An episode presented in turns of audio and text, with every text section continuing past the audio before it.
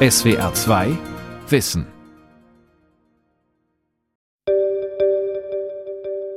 Wir waren immer im Urlaub auf dem Bauernhof und dann haben alle immer am Heu gespielt und ich konnte nie mitmachen, weil es mir danach immer so schlecht ging. Hatte ich immer Niesanfälle und meine Augen haben gejuckt. Also bei mir war das so, dass ich einfach plötzlich schlechter Luft bekommen habe. Ich konnte nicht mehr richtig durchatmen. Ich hatte immer das Gefühl, dass die Luft nicht mehr bis runter in die Lunge geht und ich einfach zu wenig Sauerstoff bekomme.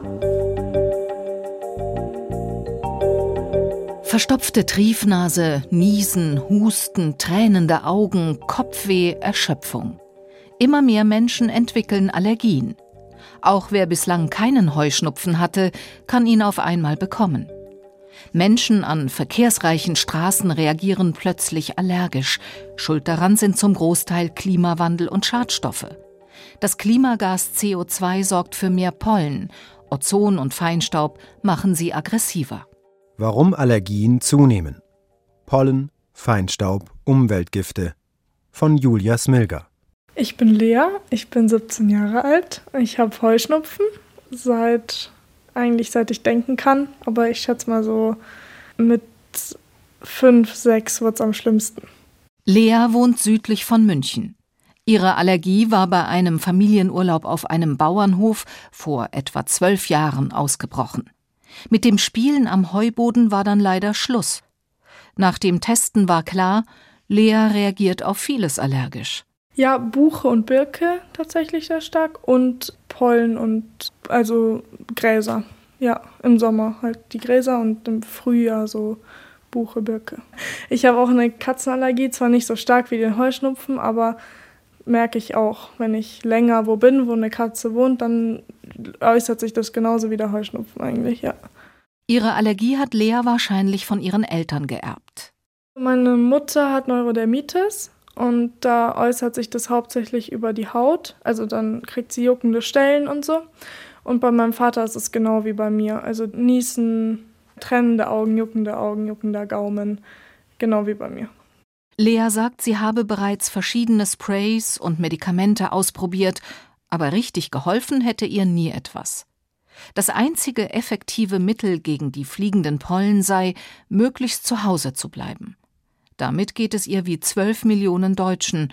Fast jeder Siebte leidet hierzulande nach Angaben des Robert Koch Instituts an Heuschnupfen. Also ich versuche so wenig wie möglich mich einzuschränken, weil ich also dann juckt's halt mal, aber dann lieber gehe ich dann raus und mache mal was mit Freunden und leide sozusagen, anstatt dass ich dann den ganzen Tag drin sitze. Aber manchmal, zum Beispiel beim Lernen, manche setzen sich dann raus zum Lernen, wenn es schön ist, wenn die Sonne scheint. Das würde ich auch mal gern machen, aber dann denke ich mir, nee, lieber nicht, weil dann fängt es wieder an zu jucken, bleibe ich lieber drin.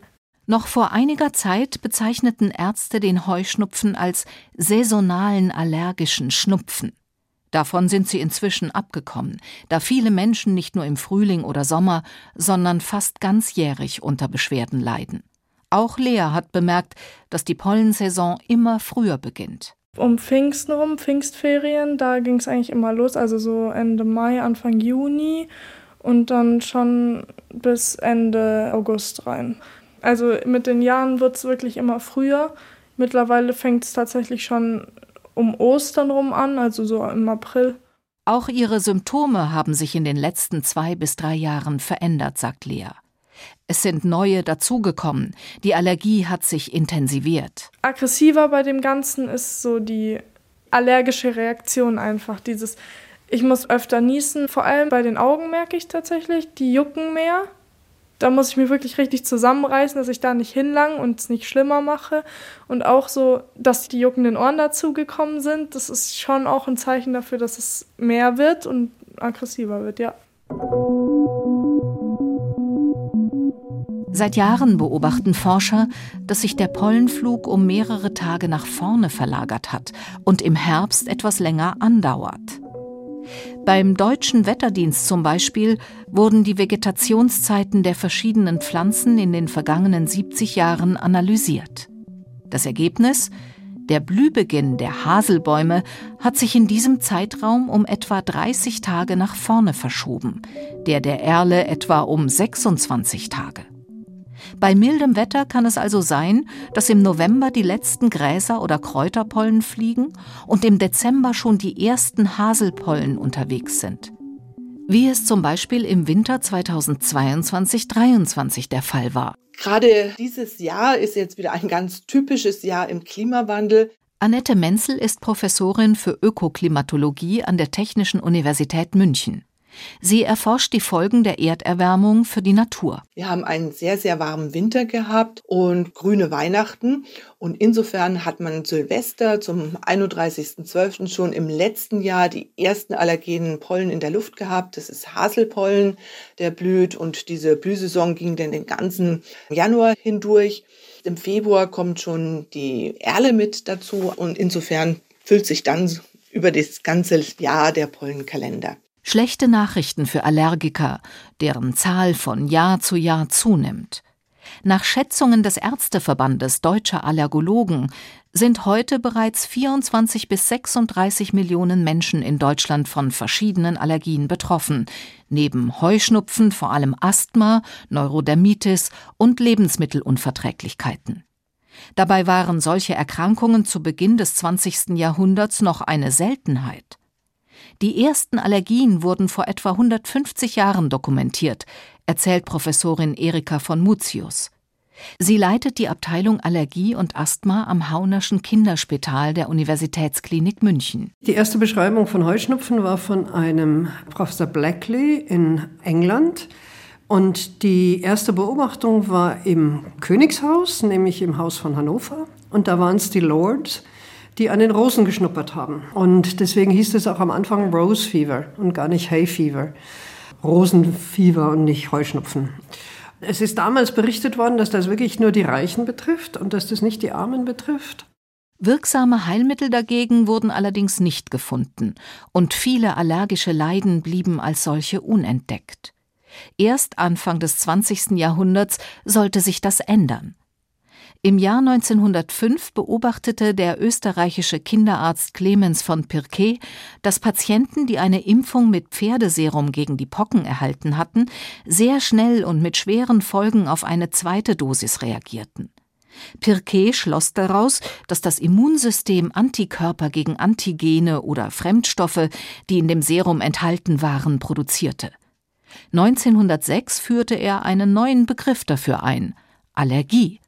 Die Erkrankung war allerdings damals so selten, dass Probanden für allergische Studien mit Hilfe der Polizei gesucht wurden. Es gibt Berichte aus der Schweiz, so Anfang des letzten Jahrhunderts, da haben die Gendarmen in der Schweiz ausgeschickt, um überhaupt Patienten mit Heuschnupfen zu finden. Weil das war so selten damals. Also ich rede jetzt von 1901 oder 1910, also so in der Zeit. Da gab es das noch nicht. Und der große Anstieg, den man über Studien gut dokumentiert hat, ist so ungefähr seit den 1950er Jahren, so bis ungefähr zur Jahrtausendwende. Heute sehe die Lage ganz anders aus, so Erika von Mutius. Die Allergologin und Kinderärztin erforscht seit über 30 Jahren Allergien bei Kindern. Die Expertin hat zusammen mit anderen herausgefunden, dass Kinder, die auf Bauernhöfen aufwachsen, ein stärkeres Immunsystem haben und seltener von Allergien betroffen sind. 1999 startete die internationale Arbeitsgruppe unter ihrer Leitung die sogenannte ALEX-Studie, in der mehr als 3000 Kinder in Deutschland, Österreich und der Schweiz untersucht wurden. Sie belegt eindrücklich, dass das Leben auf dem Bauernhof Kinder tatsächlich schützt. Die Forscher und Forscherinnen fanden heraus, dass Kinder, die auf einem Bauernhof aufwachsen, vor Asthma und Allergie geschützt sind also zum Teil bis zu einer Senkung des Risikos um 80 Prozent. Also es sind heftige Effekte. Insbesondere bei traditionellen Bauernhöfen, die Milchwirtschaft haben, wo die Kinder und die Familien noch im Betrieb sind, wo die Kinder mit in den Kuhstall genommen werden, die haben den allerbesten Schutz. Später zeigte sich, dass der Kuhstalleffekt auf der ganzen Welt funktioniert. Denn diese Kinder kommen früh mit besonders vielen Zellwandbestandteilen verschiedener Bakterien in Kontakt, die sie mit dem herumfliegenden Staub einatmen. Das regt die kindliche Immunabwehr an und beugt späteren Fehlreaktionen des Immunsystems vor, wie bei allergischem Asthma. Aber Kinder wachsen heutzutage nicht mehr so oft auf Bauernhöfen auf. Die Folge? Wenn wir jetzt Heuschnupfen reden, reden wir von ungefähr 25 Prozent betroffener Kinder, vor allen Dingen auch Jugendlicher. Also es ist extrem angestiegen. Und die Zahlen sind auch fürs Asthma da. Mittlerweile kann man sagen, Asthma ungefähr bei jedem zehnten Kind. Und das ist die häufigste chronische Krankheit im Kindesalter. Also es sind enorme Zahlen. Auch die Neurodermitis, das Ekzem, ist auch häufig bis zu über 20 Prozent der Kinder sind betroffen. Also es ist einfach in der Zunahme der Häufigkeit enorm gestiegen. Neben Pollen können auch Tierhaare, Hausstaub, bestimmte Lebensmittel, Duftstoffe, Arzneimittel, Metalle oder Chemikalien eine Allergie auslösen. Wann immer der Körper mit einer körperfremden Substanz in Kontakt kommt, prüft das Immunsystem, ob es sich um einen Krankheitserreger handelt. Ist das der Fall, beginnt eine komplexe Abwehrreaktion. Menschen mit einer Allergie haben sozusagen ein übereifriges Immunsystem.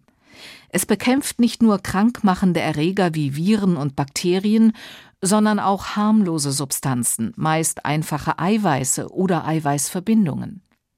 Die Symptome, unter denen Allergiker leiden, können sich in ihrer Heftigkeit steigern, bis hin zu einem lebensgefährlichen anaphylaktischen Schock. Selbst aus einem Heuschnupfen kann mit der Zeit zum Beispiel Asthma entstehen. Allergien sollten daher nie unterschätzt werden, warnt die Ärztin. Es gibt leider keine Möglichkeiten, Allergien zu heilen. Kinder haben, Gott sei Dank, oft die Tendenz, Sachen wieder zu verlieren. Also die fangen zum Beispiel mit einem relativ milden Ekzem an und haben gute Chancen, dass sie das oft nach dem zweiten Geburtstag verlieren. Das geht aber von alleine, da machen wir nichts dazu. Also wir begleiten nur diesen Prozess. Und eine richtige Vorbeugung von Allergien gibt es bislang noch nicht. Schwierig ist es oft, die Ursache herauszufinden. Auf welche Substanz genau reagiert das Immunsystem einer Allergikerin, eines Allergikers? Um festzustellen, welcher Stoff die allergische Reaktion auslöst, sind verschiedene Untersuchungen möglich, erzählt Erika von Mutius. Hauttests, genannt Pricktests, Blutuntersuchungen und sogenannte Provokationen. Diese wendet die Ärztin an, wenn mehrere Allergien gleichzeitig festgestellt wurden. Zum Beispiel, wir haben einen Allergietest, da sind die Baumpollen und die Kräuterpollen und die Gräserpollen und alle Pollen schlagen an. Dann kann man sich helfen und macht eine nasale Provokation. Also man kann das Allergen in die Nase geben, und das würde im Fall einer Allergie zu einer unmittelbaren Reaktion führen. Niesen und Schnupfen und die Nasen verengen sich, das kann man auch noch alles messen. Und dann kann es oft sein, dass von dieser langen Batterie ein Allergen halt besonders heftig Auslöser ist. Dieses eine Allergen ist wichtig für die sogenannte Hyposensibilisierung. Sie hat das Ziel, den Körper an die allergieauslösenden Substanzen zu gewöhnen und die Abwehrreaktion zu schwächen. Dabei werden dem Körper unter ärztlicher Aufsicht in regelmäßigen Abständen steigende Mengen des Allergens gegeben. Das Immunsystem lernt auf diese Weise, die Allergene nicht mehr als gefährlich zu interpretieren, und die allergische Reaktion nimmt ab. Der Nachteil dabei ist, dass die Therapie mehrere Jahre dauern kann. Auch wenn die Fachleute viele Allergien heute relativ einfach feststellen können, gibt es immer noch Fälle, bei denen sie detektivisch vorgehen müssen, um auf den Allergieauslöser zu kommen. Man muss halt mit dem Patienten zusammen oder mit den Eltern in meinem Fall wirklich versuchen rauszukriegen, in welchen Situationen hat er die Beschwerden, wann verliert er die Beschwerden und einfach wirklich detektivisch versuchen, die Quellen rauszufinden. Ja, nicht immer ganz einfach.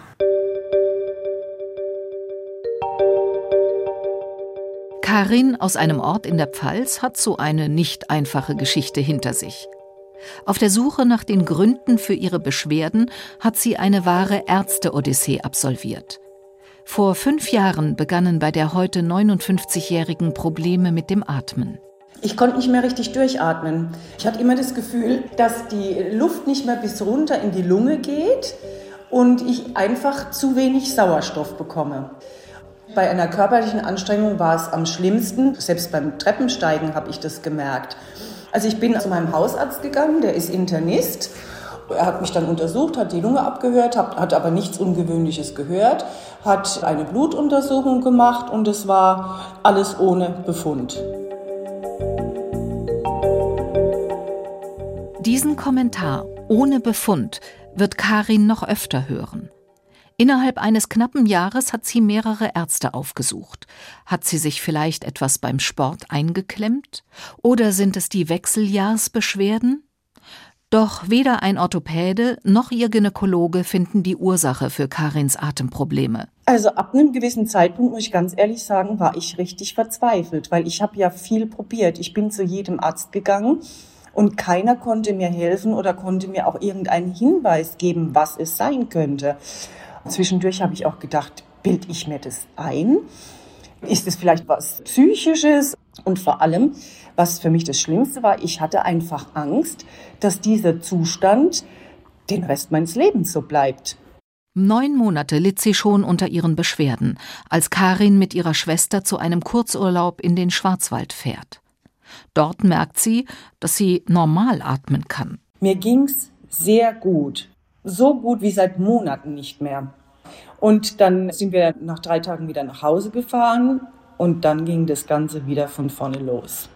Und da war ich natürlich am Boden zerstört. Hab aber dadurch natürlich gleichzeitig auch die Erkenntnis errungen, dass es wahrscheinlich irgendetwas mit meinem Zuhause zu tun hat, weil es mir ja dort in dem Hotel sehr gut ging.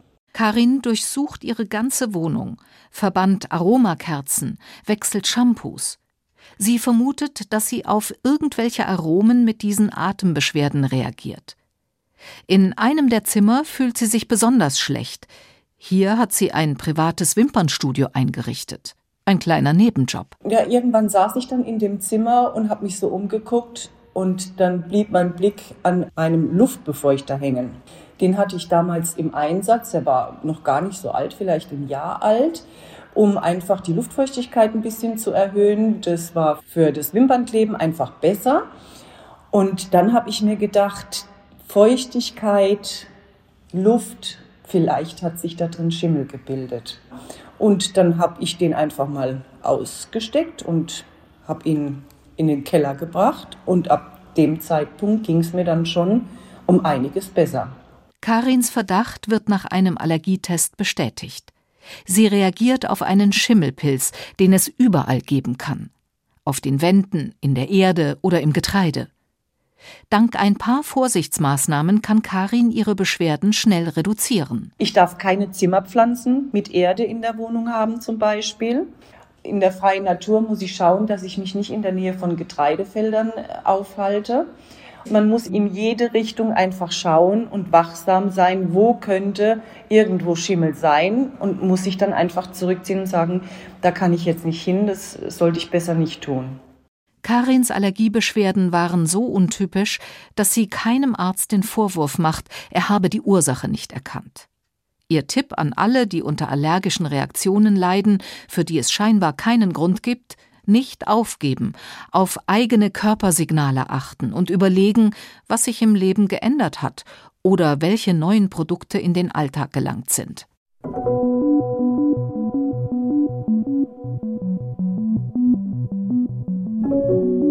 Wie weit die Schimmelpilzallergie verbreitet ist, ist nicht bekannt. Es gibt keine genauen Daten, weder weltweit noch für Deutschland. Vielleicht, weil sie nicht so häufig wie etwa Heuschnupfen auftritt. Aber das könnte sich in Zukunft ändern. Zum einen durch die beliebte Niedrigenergiebauweise von Neubauten. Die Gebäude werden immer dichter gebaut, wenn die Bewohner dann zu wenig oder falsch lüften, kann sich schnell in kritischen Bereichen wie Badezimmern oder Kellern Schimmel bilden. Zum anderen begünstigt der Klimawandel die Verbreitung von Schimmelpilzsporen. Das haben Wissenschaftler des Kompetenzzentrums für Innovationen im landwirtschaftlichen Bereich der Universität Turin in Italien herausgefunden.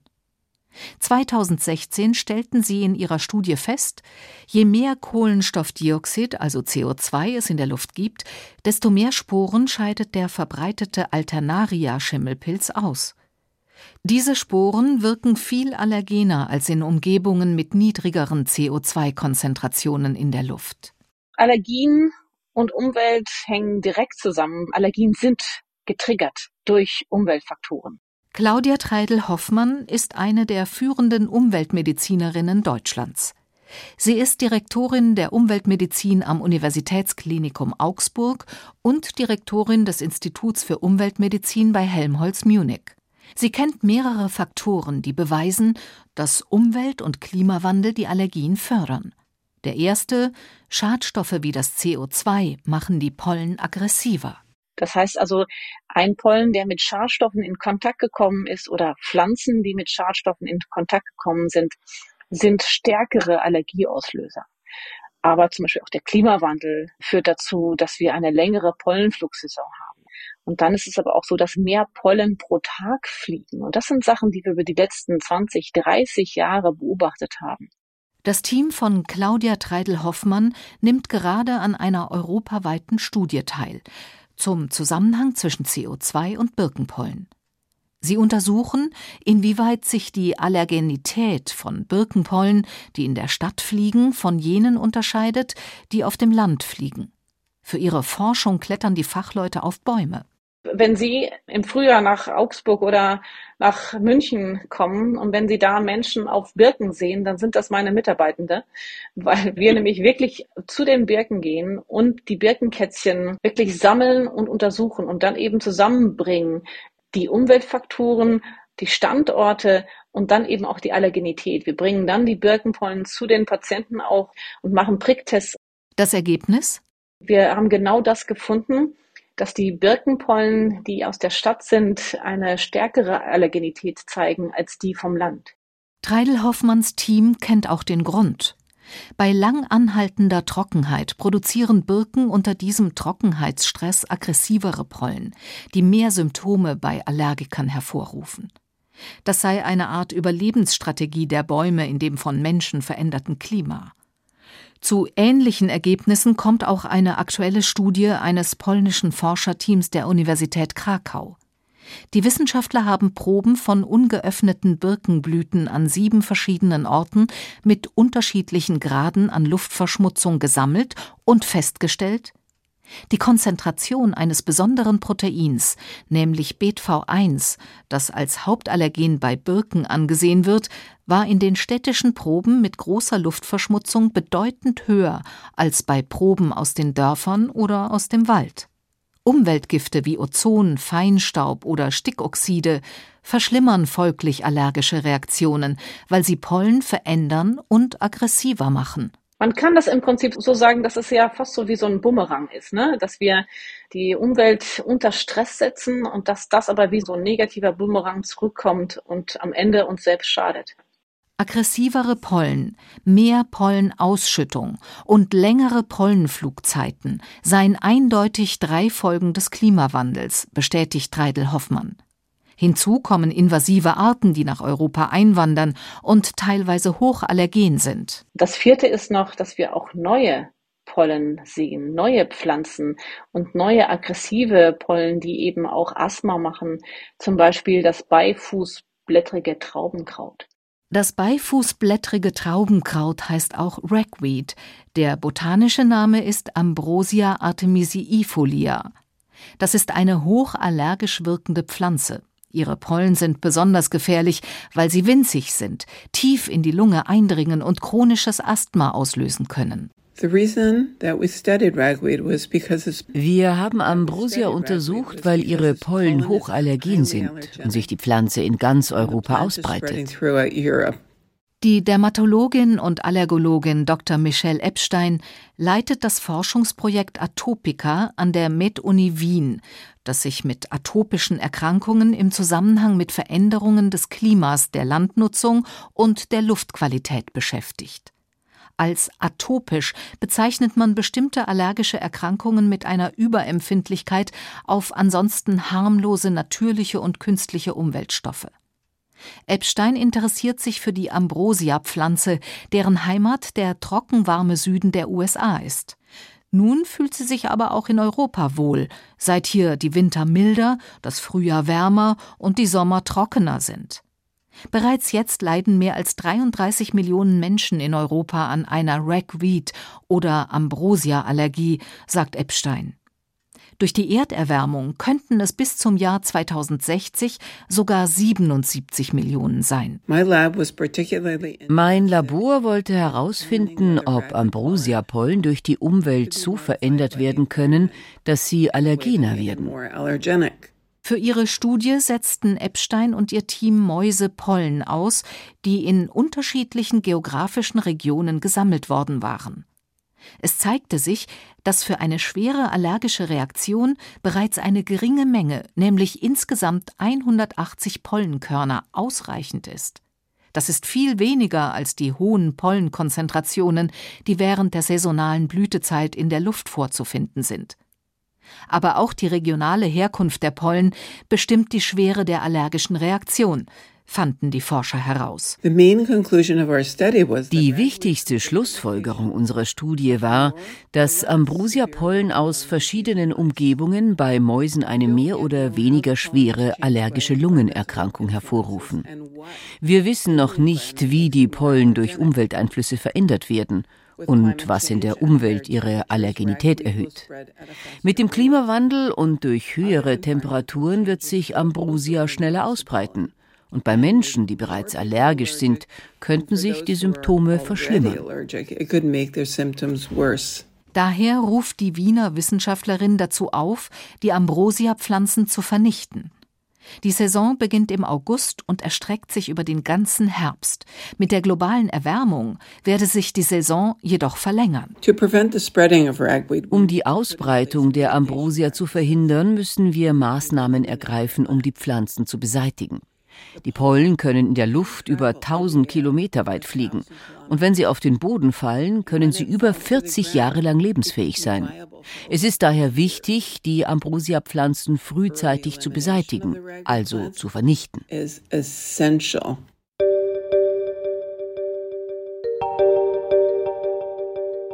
Die Klimakrise ist auch eine Gesundheitskrise. Darin sind sich alle Expertinnen und Experten einig. Sie ist eine konkrete Gefahr für die menschliche Gesundheit. Besonders gefährdet sind Kinder in den ersten Lebensjahren.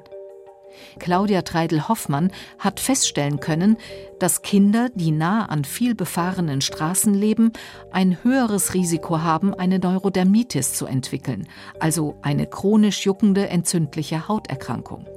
Und diese Neurodermitis wiederum sei das Einfallstor für die Entwicklung weiterer Allergien, so die Wissenschaftlerin.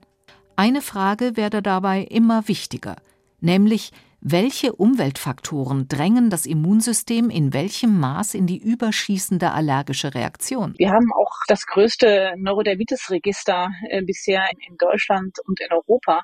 Und da haben wir natürlich viele Geschichten von Patienten, die eben berichten, dass sie irgendwann tatsächlich eine Allergie entwickelt im Verlaufe des Lebens.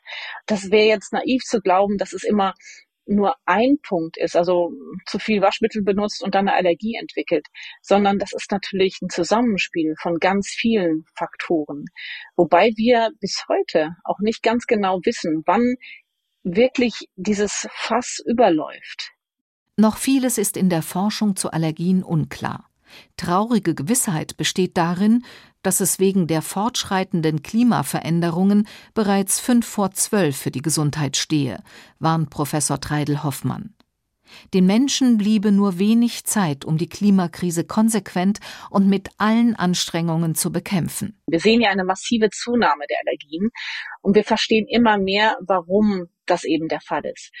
Aber viel mehr ist es natürlich wichtig, wenn man darüber nachdenkt, wie können wir denn Allergien verhindern? Wie können wir diesen wirklichen Tsunami von Allergien, die da auf uns zukommen, wie können wir das reduzieren?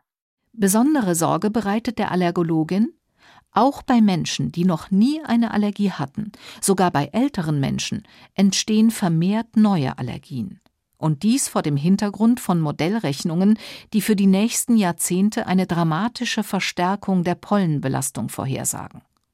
Veränderung und Vermehrung von Pollen durch die Klimakrise müsse man deshalb sehr ernst nehmen.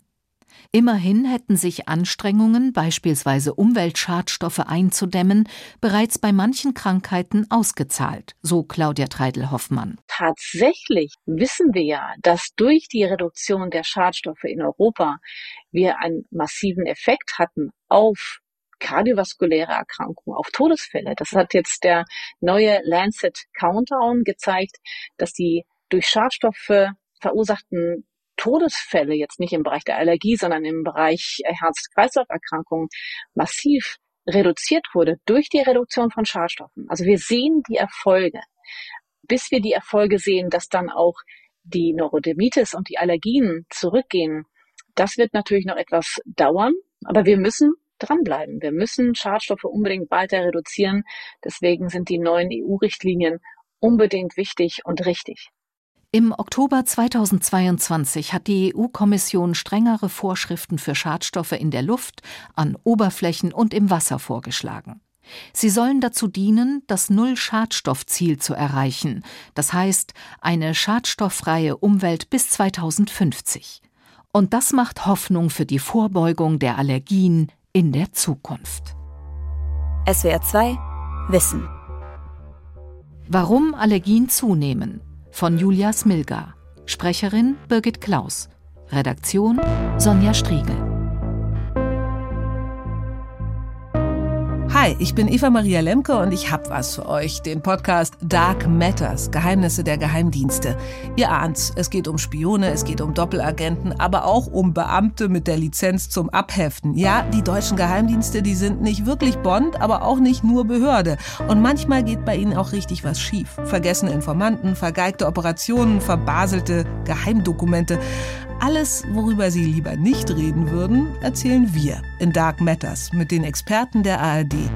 Ab dem 15. März gibt es jeden Mittwoch eine neue Folge in der ARD-Audiothek und überall sonst, wo es Podcasts gibt.